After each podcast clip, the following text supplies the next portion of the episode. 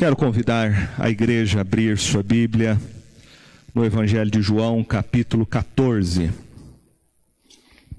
Evangelho de João, capítulo 14. Eu quero, nesses próximos domingos, fazer uma série de exposições sobre alguns textos da palavra de Deus que nos trazem uma palavra de encorajamento para viver em tempos de adversidade. E o primeiro texto para iniciar essa série de exposições está em João 14, do verso 1 ao verso 6. Acompanhe a leitura da palavra de Deus. O Senhor Jesus disse: Não se turbe o vosso coração. Credes em Deus, crede também em mim. Na casa de meu pai há muitas moradas. Se assim não fora, eu vou-lo teria dito, pois vou preparar-vos lugar. E quando eu for e vos preparar lugar, voltarei e vos receberei para mim mesmo, para que onde eu estou, estejais vós também. E vós sabeis o caminho para onde eu vou. Disse-lhe Tomé: Senhor, não sabemos para onde vais, como saber o caminho? Respondeu-lhe Jesus: Eu sou o caminho e a verdade e a vida. Ninguém vem ao Pai senão por mim. Até aqui. Nós vivemos um mundo, meus irmãos, cercado de tribulações.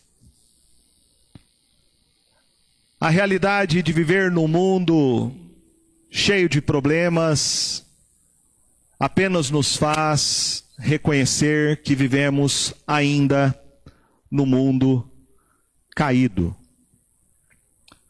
O Senhor Jesus, sobre essa realidade, ele disse em João 16, verso 33: No mundo passais por aflições falando para os seus discípulos acerca da ansiedade, em Mateus capítulo 6, no verso 34, ele disse: Basta a cada dia o seu próprio mal. Vivemos num mundo, então, onde nós vamos experimentar muitas aflições. Esse texto que nós acabamos de ler, ele é um grande discurso que foi feito por Jesus um dia antes da sua morte na cruz. Ele fez esse discurso na quinta-feira, vésperas do seu sofrimento, da sua paixão. E é sem dúvida um dos mais longos discursos que você vai encontrar na Escritura sobre Jesus. Ele começa no capítulo 13 de João e vai até o capítulo de número 17. Aqui o Senhor Jesus está reunido com seus discípulos, reunido no cenáculo. O dia é quinta-feira, antecede a sua paixão. E ele faz um diagnóstico preciso sobre o estado do coração dos seus discípulos. Eles estavam vivendo como que numa montanha russa emocional.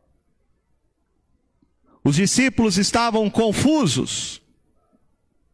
A confusão vinha do fato deles não entenderem as palavras de Jesus. Quando o Senhor diz no verso 1 do capítulo 14 aos seus discípulos: Não se turbe o vosso coração. Essa palavra, turbado, reflete exatamente essa condição que os discípulos experimentavam em suas emoções. A palavra turbado significa agitar-se, como alguém que agita as águas. Ela descreve então essa agitação de alma, um tipo de intranquilidade de espírito que os discípulos sentiam. Eles estavam sendo sacudidos internamente pelas suas emoções. E nós podemos então perguntar: por que os discípulos sentiam-se desta maneira? Por que seus corações estavam turbados? Há algumas explicações. A primeira, o Senhor Jesus estava dizendo para os seus discípulos que não os veria mais. Ele começa o seu discurso lá em João capítulo 13, e no verso 33, após falar algumas palavras para os seus discípulos, diz o verso 33, isso dizia significando de que gênero de morte estava para morrer. Aliás, capítulo 12, verso 33. No capítulo 13, também no verso 33, Jesus diz: Filhinhos, ainda por um pouco estou convosco, buscar-me-eis, e o que eu disse aos judeus também agora vos digo a vós outros: Para onde eu vou, vós não podeis ir. O verso 36, Simão Pedro perguntou-lhe: Senhor, para onde vais? Respondeu Jesus: Para onde eu vou? Não me pode seguir agora. Mais tarde, porém, me seguirás. Novamente no capítulo 14, agora, no verso de número 12, ele diz: Em verdade, em verdade vos digo que aquele que crê em mim fará também as obras que eu faço e outras maiores fará, porque eu vou para junto do Pai. E o verso 28 do mesmo capítulo: Ouvistes que eu vos disse: Vou e volto para junto de vós. Se me amasseis, alegrar-vos-eis de que eu vá para o Pai, pois o Pai é maior do que eu. O Senhor Jesus está então se despedindo dos seus discípulos. Veja que ele repete isso mais de uma vez. Eu estou indo. Eu vou deixá-los. Eu vou para junto do Pai. E isto sacudiu a alma dos seus discípulos, porque a expectativa messiânica que eles tinham a respeito de Jesus não era de que o Messias morreria na cruz. Esse tipo de conceito não estava na teologia dos discípulos. Lembremos que eles foram chamados por Jesus e durante três anos e meio, sete dias da semana, 24 horas por dia, o Senhor Jesus esteve com eles. E agora o Senhor vai dizer que está indo para a morte na cruz, que ninguém poderia acompanhá-lo de que os discípulos não poderiam ir junto com ele porque era necessário que ele cumprisse a sua missão. Os discípulos não entendiam isso. A segunda coisa é que os eventos que ocorreram nessa noite de quinta-feira, no cenáculo, foram eventos que fizeram os discípulos experimentarem as mais agudas e perplexas emoções que alguém pode experimentar. Os discípulos se sentiam envergonhados. E eles se envergonharam quando o Senhor Jesus fez uma cinta com uma toalha, pegou uma bacia e começou a lavar os pés dos seus discípulos. Eles se sentiram constrangidos com isso. O Senhor Jesus, após dar essa lição de amor, mostrando para eles o que significa ser um servo humilde e exigindo que os seus discípulos andassem neste mesmo exemplo de vida, o Senhor Jesus reúne com seus discípulos para tomar a última ceia. E ali sentado com eles, o Senhor vai dizer que um deles seria o traidor. Os discípulos ficam perguntando entre si quem é que seria. Mas ele vai dizer mais: ele vai dizer que um dos discípulos que era um homem muito corajoso, Pedro, de que ele mesmo, antes que o galo cantasse, ele o negaria três vezes. É em razão de todas essas situações que estavam acontecendo que os discípulos sentiam seus corações turbados. Veja comigo algo interessante. O Senhor Jesus, quando vai dizer essas palavras, ele não está pensando sobre si mesmo. Ele está prestes a ser traído, levado para ser julgado injustamente, ser humilhado, esbofeteado, pregado numa cruz, no dia seguinte, experimentar a ira de Deus, beber o cálice,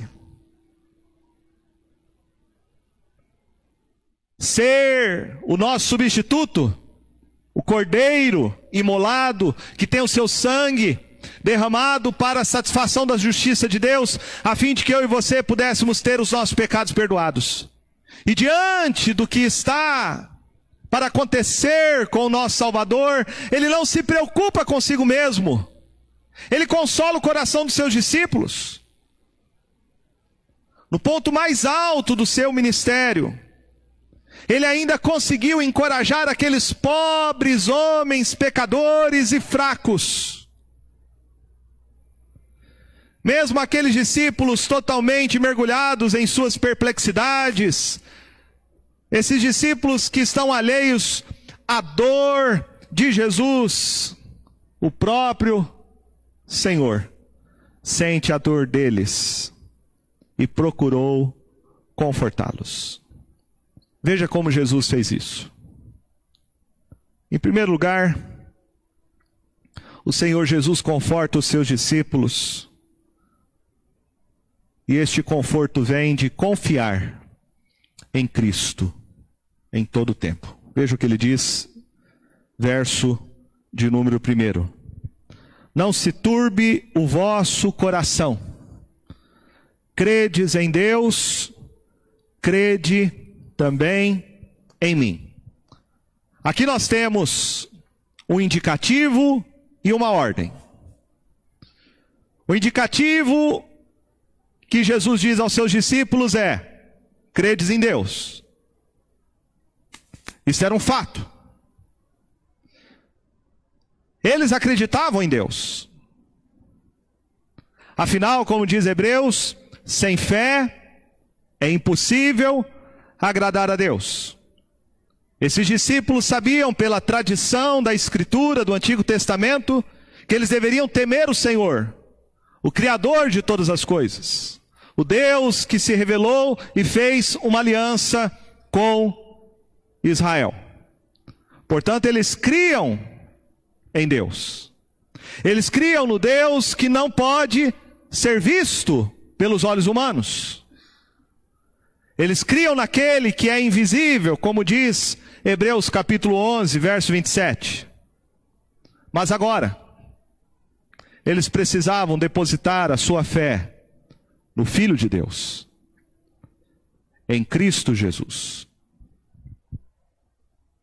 No texto de João, capítulo 1, verso 14, ele nos diz: E o Verbo se fez carne e habitou entre nós, cheio de graça, e vimos a sua glória, glória como do unigênito do Pai. O povo de Israel jamais viu a Deus, a Deus Pai, como Ele é. Lembra que Moisés queria ver, e Deus disse para Moisés que se ele contemplasse a sua face, seria consumido, porque é impossível que um homem veja a Deus e continue vivo. Mas, segundo o texto que lemos, o Verbo eterno, que sempre coexistiu junto com o Pai, veio a este mundo para que, contemplando o Verbo que se fez carne, nós possamos ver a glória do unigênito do Pai. Esta a ordem de Jesus para os seus discípulos. Credes em Deus. Agora vem a ordem. Crede também em mim. Veja comigo o que Jesus está ordenando aqui.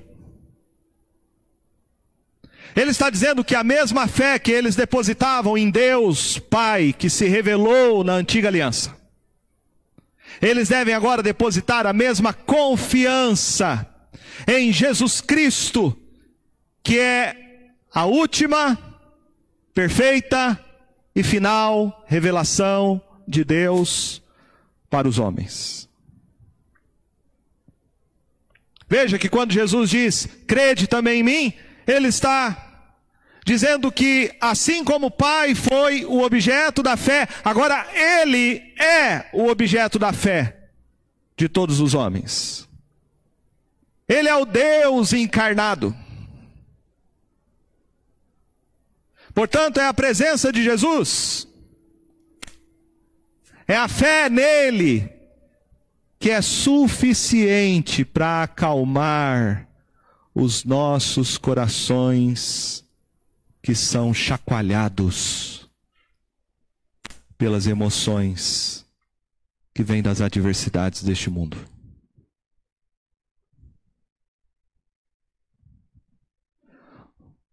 O Senhor Jesus posteriormente vai dizer aos seus discípulos que, após o Pentecoste, eles iriam receber a própria presença dele em seus corações. Ele diz em João, aí no texto, capítulo 14, verso 16 a 18: E eu rogarei ao Pai, e ele vos dará outro consolador, a fim de que esteja para sempre convosco. O Espírito da Verdade, que o mundo não pode receber, porque não vê nem o conhece. Vós o conheceis, porque ele habita convosco e estará em vós. O Consolador, que é o Espírito Santo, nada mais é do que a própria presença de Cristo Jesus em nossos corações para nos fortalecer diante das adversidades deste mundo.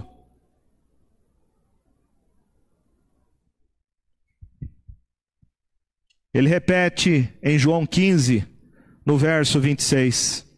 Quando, porém, vier o Consolador, que eu vos enviarei da parte do Pai, o Espírito da Verdade, que dele procede, esse dará testemunho de mim. O Espírito Santo é a presença de Jesus entre nós. O Espírito Santo, a terceira pessoa da Trindade, que procede do Pai e procede do Filho, é o testemunho interno de Cristo habitando dentro dos nossos corações para nos fortalecer diante das adversidades da vida. Pedro vai dizer que até mesmo quem não viu Jesus deve depositar nele a mesma confiança que os apóstolos um dia depositaram. Veja o que Pedro diz para cristãos que estão sofrendo a perseguição na sua primeira carta, no capítulo 1, verso 8 e 9.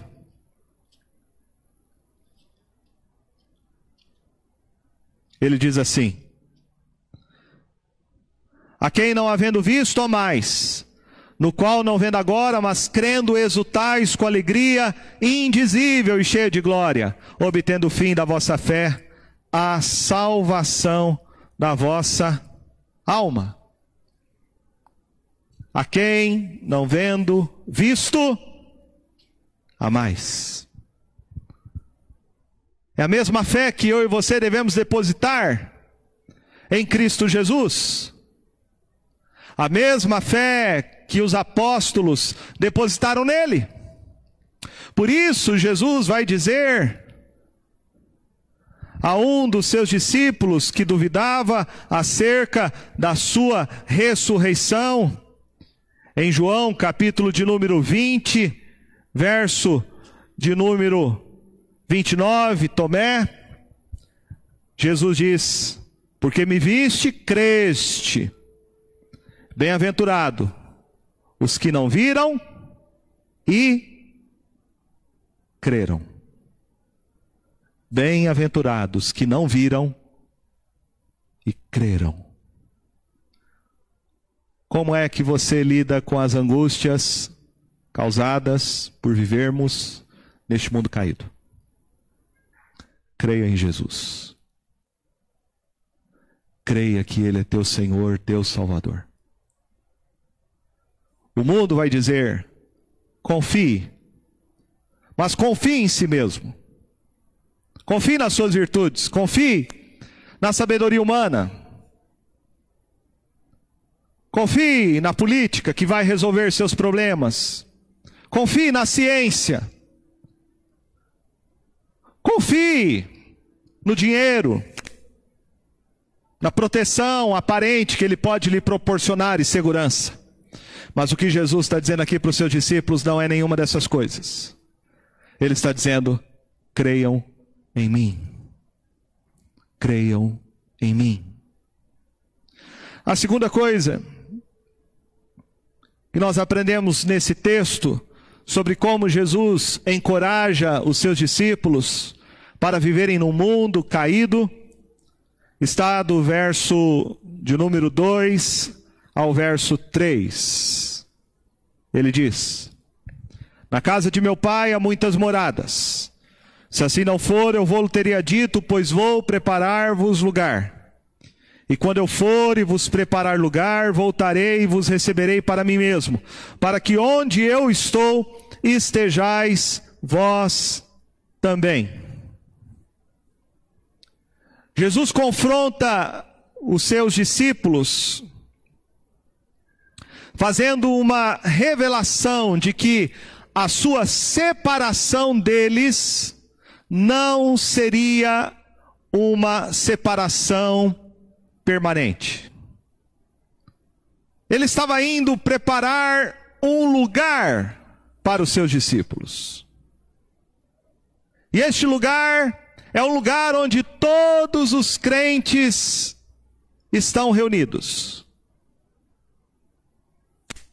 Este lugar o Senhor Jesus chama de casa do meu Pai. É o céu. Ele descreve aqui o céu como sendo uma grande habitação celestial. É uma grande mansão com vários quartos. E quando Jesus faz essa descrição, ele quer nos ensinar algumas coisas. Primeiro, diferentemente do que muitos falam, que o céu é um estado espiritual, Jesus está dizendo que o céu é um lugar. É um lugar. Segunda coisa que Jesus está ensinando é que este lugar é um lugar de intimidade. Por isso ele diz: na casa de meu pai. É um lugar de intimidade. A casa é um lugar de intimidade. Após um longo dia de trabalho cansativo, uma semana tarefada, você não vê muitas vezes a hora de chegar em casa. É um lugar de intimidade, um lugar de descanso um lugar de renovação, de forças. Portanto, essa ideia de um lugar de intimidade está aqui, sendo descrito por Jesus. Lá em Apocalipse, capítulo de número 21, no verso de número 3, descreve este lugar como sendo um lugar onde Deus vai habitar conosco. Ele vai estar com seu povo para todo sempre. Por isso não existe mais tabernáculos feitos por mãos humanas. Porque o tabernáculo é a própria presença de Deus conosco. Nós vamos habitar em Deus.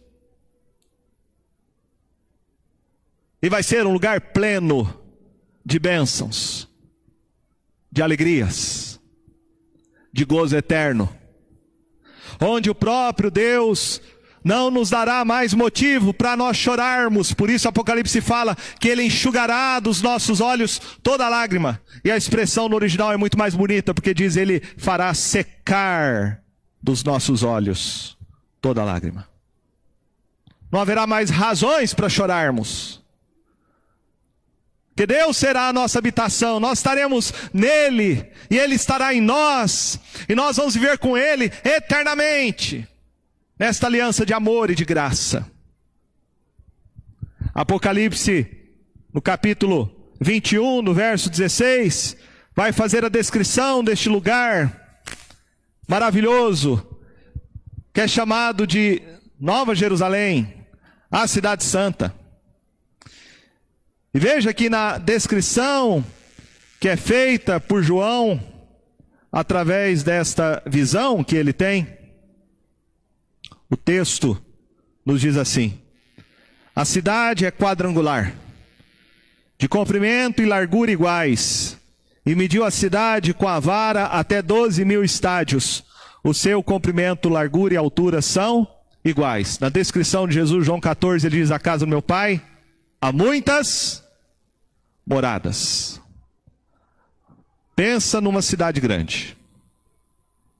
Se você pegar aqui o cálculo que é feito, de 12 mil estádios, você vai chegar a 2 milhões de quilômetros quadrados. O texto fala que ela tem altura, que ela tem largura e que ela tem comprimento igual. E quando você olha para o Antigo Testamento, você vai ver que o único lugar que tinha essa mesma arquitetura era o Santo dos Santos, onde apenas o sacerdote poderia entrar uma vez ao ano, depois de ter feito expiação pelos seus próprios pecados. Isso significa que um dia, quando eu e você estivermos no céu, nós vamos estar na própria presença de Deus, a Sua presença gloriosa. Nós estaremos lá por causa da fé em Cristo Jesus, o nosso Senhor e Salvador. Este é o lugar que Jesus está preparando. Este lugar que Ele está preparando para o seu povo é um lugar maravilhoso, um lugar glorioso, um lugar imenso, um lugar santo, cheio de bondade e cheio de graça. Neste lugar o seu povo está sendo reunido gente de todas as tribos, de todas as línguas e de todas as nações. Veja a promessa de Jesus no verso de número 3. E quando eu for e vos preparar lugar, voltarei e vos receberei para mim mesmo, para que onde eu estou, estejais vós também. A gente pode compreender essa declaração de Jesus sob três perspectivas. Primeiro, para os discípulos, Jesus voltaria depois de alguns dias após a sua crucificação. E assim aconteceu. Na sexta-feira ele foi sepultado e no domingo de manhã ele ressuscitou. Segundo Atos, capítulo 1, verso 3, o Senhor Jesus andou cerca de 40 dias com seus discípulos e subiu aos céus.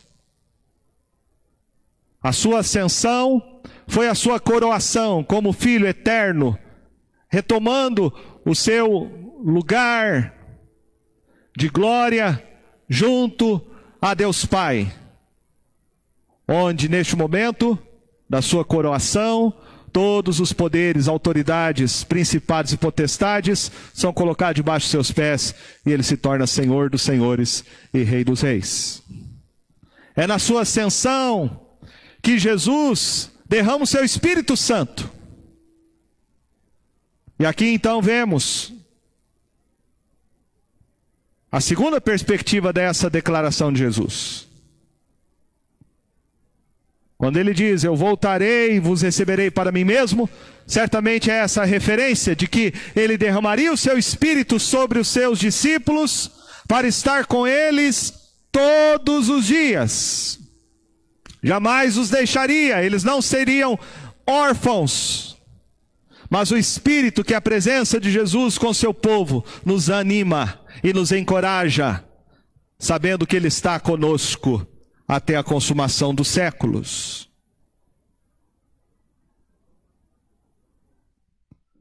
Ele diz: E quando eu for e vos preparar lugar, voltarei e vos receberei para mim mesmo.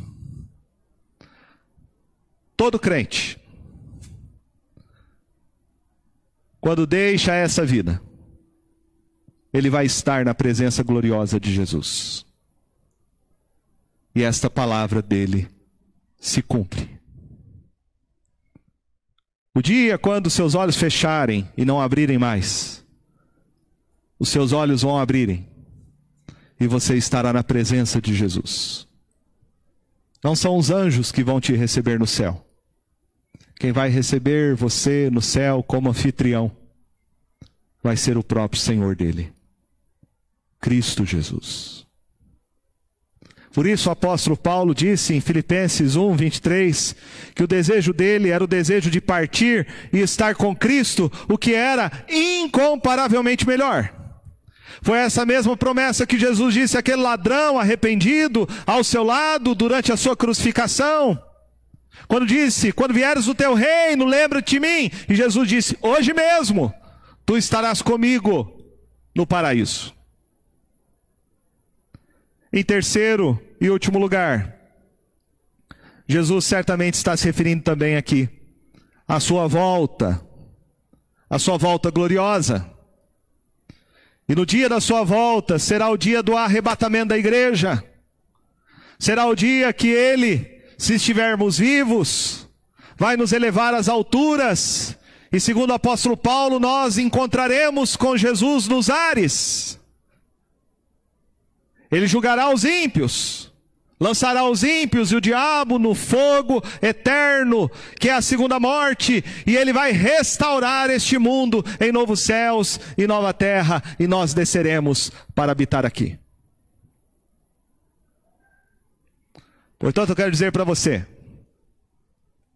que quando Jesus faz essa descrição do céu, veja que o céu só é céu por causa de Cristo Jesus. O céu é você estar com Cristo. E eu gosto muito do hino, do nosso cenário, o hino 102, que fala que o céu é estar com Cristo, não importa onde você esteja. E ele vai dizer numa frase: com o Senhor é céu ali. Não importa onde você habita, não importa onde você mora, não importa que situação você esteja passando na sua vida. Se você tem Cristo Jesus, você está no céu. O que muda é apenas o lugar. O que muda é apenas o estado. O que muda apenas a condição. Mas o céu é Cristo. É assim que nós vamos viver em meio a este mundo. É assim que nós podemos encontrar consolo para os nossos corações turbados por vivermos um mundo caído. Veja aqui, meus irmãos, que Jesus não fala de dinheiro, ele não fala de saúde, ele não fala de prosperidade material. Coisas essas pregadas por muitas igrejas por aí. Jesus fala que o nosso coração é consolado quando nós pensamos no que ele é e no que ele fez por cada um de nós. Ele consola cora o coração dos seus discípulos com a promessa da presença dEle, de estar com Ele, de viver no céu,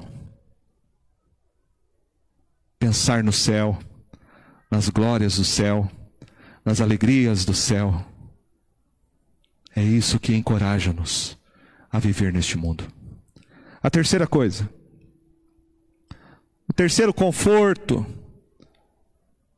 que nós aprendemos nesse texto está do verso 4 ao verso de número 6. O texto diz: E vós sabeis o caminho para onde eu vou. Disse-lhe Tomé: Senhor, não sabemos para onde vais, como saber o caminho? Respondeu-lhe Jesus: Eu sou o caminho, a verdade e a vida.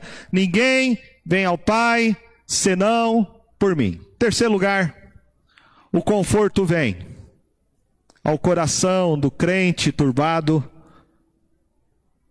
Ele vem através da proclamação que fazemos sobre a pessoa de Jesus.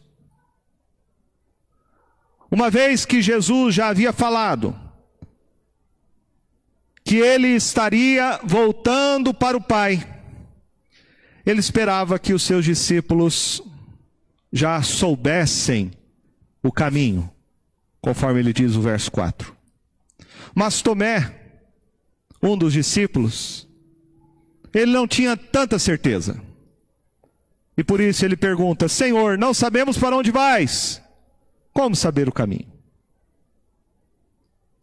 Essa pergunta de Tomé revela que os discípulos estavam pensando apenas na morte de Jesus.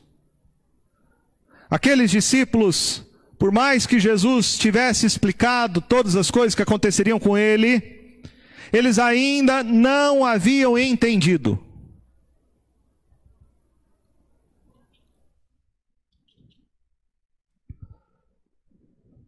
Por isso, Jesus disse lá no capítulo 13, o texto que nós já lemos, quando ele fala para Simão, respondendo a sua pergunta: Para onde vais? E ele diz no verso 36: Para onde vou, não me pode seguir agora, mais tarde, porém, me seguirás. Os discípulos não estavam entendendo isso. O que Jesus quer dizer aqui é que o que ele vai fazer na sexta-feira, ninguém pode fazer.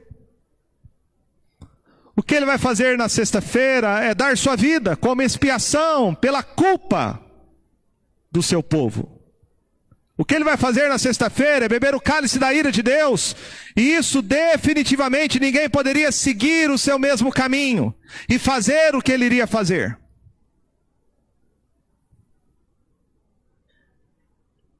Se eles então não sabiam para onde o Senhor estava indo, como eles então poderiam saber o caminho para chegarem lá? E então vem a resposta de Jesus no verso 6. Eu sou o caminho, e a verdade, e a vida. Ninguém vem ao Pai senão por mim. Primeira coisa, Jesus diz: Eu sou. Essa é a declaração do Evangelho de João que se repete por sete vezes. Ele diz em João 6,35: Eu sou o pão da vida. Em João 8,12 ele disse: Eu sou a luz do mundo. Em João 10, 9 ele disse: Eu sou a porta das ovelhas. Em João 10, 11 ele disse: Eu sou o bom pastor. Em João 11, 25 ele diz: Eu sou a ressurreição e a vida. Em João 15, 1 ele disse: Eu sou a videira verdadeira. Essa expressão é mais do que uma declaração. Jesus está afirmando a sua real identidade, quem ele é. Isso é um título tomado por Jesus a partir daquela passagem de Êxodo capítulo 3, quando Moisés, vendo aquela sarça que ardia em fogo e não se consumia, ouviu a voz do meio dela dizendo: Moisés, tira a sandália dos seus pés, porque onde estás é terra santa. E Deus se revela a Moisés como Deus pactual e vai dizer a ele: Eu sou o que sou. Eu sou o que sou. Esse título desse nome impronunciável que aponta para a eternidade de Deus, a sua unicidade, é o mesmo usado por Jesus para referir-se à sua eternidade junto com o Pai, de que Ele é o Deus verdadeiro. Eu sou. Eu sou. Veja o que ele diz. Eu sou, porque eu sou o caminho. Primeira coisa, eu sou o caminho. Ele não diz eu sou um caminho. Ele não está dizendo, dentre vários caminhos eu sou mais um. Ele está dizendo, eu sou o único caminho. Eu sou o caminho que leva você a Deus. É isso que ele disse em João, capítulo 10, verso de número 9: Eu sou a porta. Se alguém entrar por mim, será salvo, entrará e sairá e achará pastagem.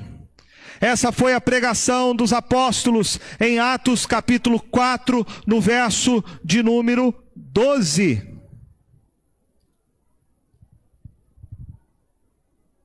Quando Pedro disse: E não há salvação em nenhum outro, porque abaixo do céu não existe nenhum outro nome dado entre os homens pelo qual importa que sejamos salvos.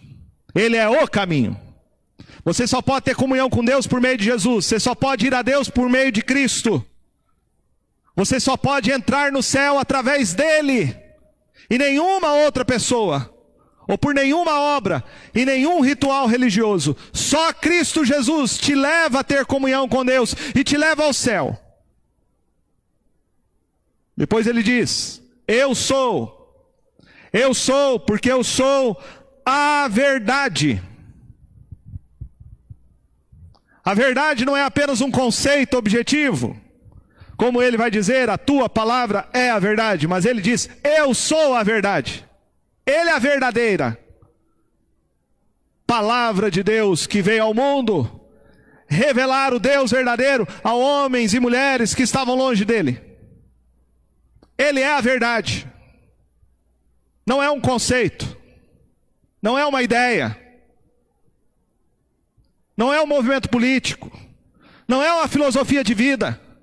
Ele, Cristo Jesus, é a verdade encarnada. Ele é a verdade.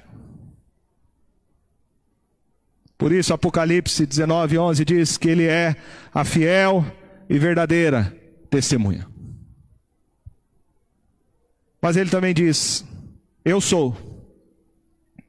Eu sou o caminho, eu sou a verdade, eu sou a vida.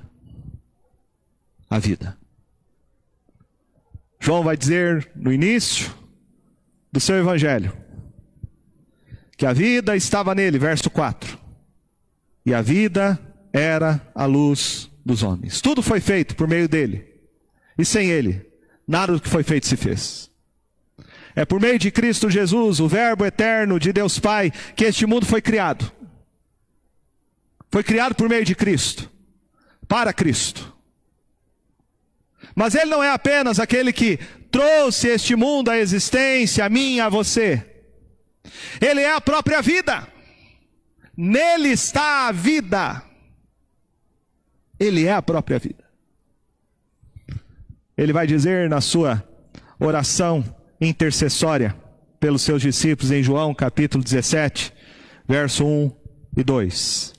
Tendo Jesus falado essas coisas, levantou os olhos ao céu e disse: Pai, é chegada a hora.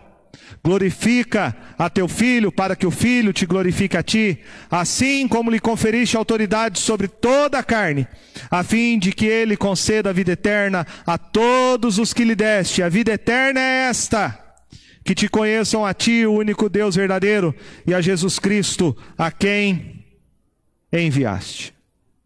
Ele não é apenas aquele que trouxe o mundo a existir, mas ele é aquele que dá vida a homens e mulheres que estão longe de Deus Pai. A Bíblia diz que o salário do pecado é a morte. É por causa do pecado que eu e você nos afastamos de Deus. E a Bíblia diz que há um grande abismo entre nós e Deus, de modo que nós não podemos passar para lá, nem ele de lá para cá, porque o pecado criou esse grande abismo. O homem nada pode fazer por isso. Nem obras, nem méritos, nem religiões, nem pessoas. O único que pode fazer com que você tenha comunhão com Deus Pai é Cristo Jesus. Foi ele que veio a este mundo. para nos reconciliar com Deus Pai. Ele morreu no nosso lugar. Ele pagou a nossa dívida. E todo aquele que se arrepende dos seus pecados e crê nele, recebe o maior presente de todos que um homem pode receber: a vida eterna. Comunhão com Deus. Vida eterna não é apenas você eh, não morrer jamais, eternamente.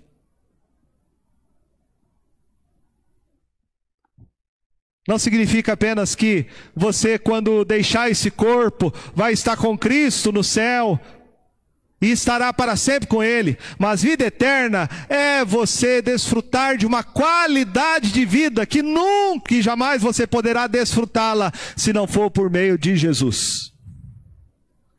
Homens e mulheres buscam sentido para a sua vida. Homens e mulheres tentam responder algumas questões que são existenciais para sua própria alma. Porque eu nasci, para onde eu vou, qual o propósito de vida? Jesus é o único que pode responder de maneira eloquente e satisfatória todas as nossas questões existenciais. Ele é a resposta para o vazio do meu e do seu coração. Jesus é tudo que eu e você precisamos. Em João 3,36 diz que quem crê no Filho tem a vida eterna.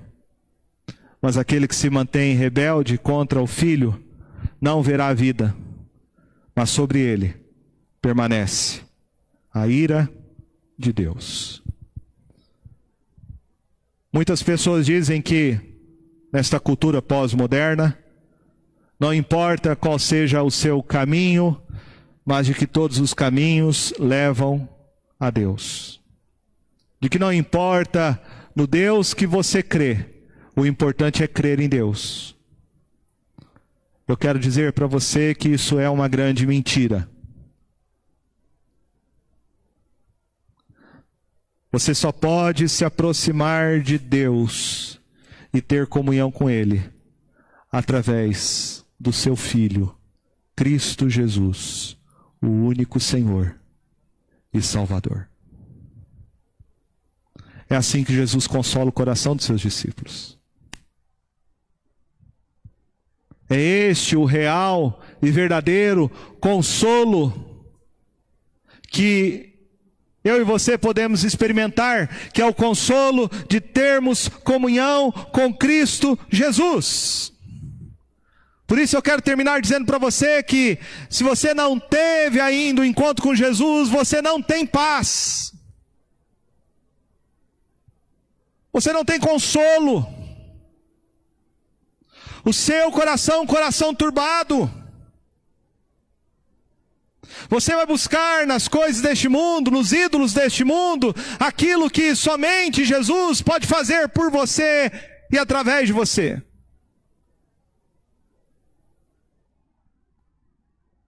Jesus diz: Não se turbe o vosso coração. Creia na presença de Jesus. Creia na promessa de Jesus. Creia na confissão sobre a pessoa de Jesus. Enfim, o que eu e você precisamos para não ter um coração turbado? Nós precisamos de Cristo, de Cristo, de Cristo e nada mais do que Jesus. Ele é tudo. Sem Ele, nós não somos nada. Nós não temos nada. Que nessa noite você se renda a Ele. Você se arrependa dos seus pecados. E você convide Jesus para ser o teu Senhor e Salvador se você ainda não fez isso.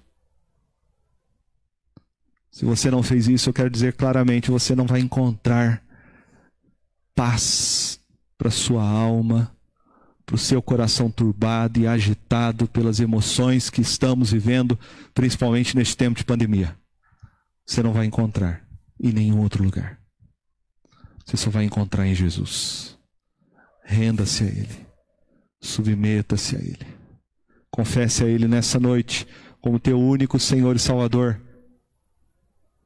Convide Ele, convide Ele para morar no seu coração, para entrar na sua alma e mudar a sua história.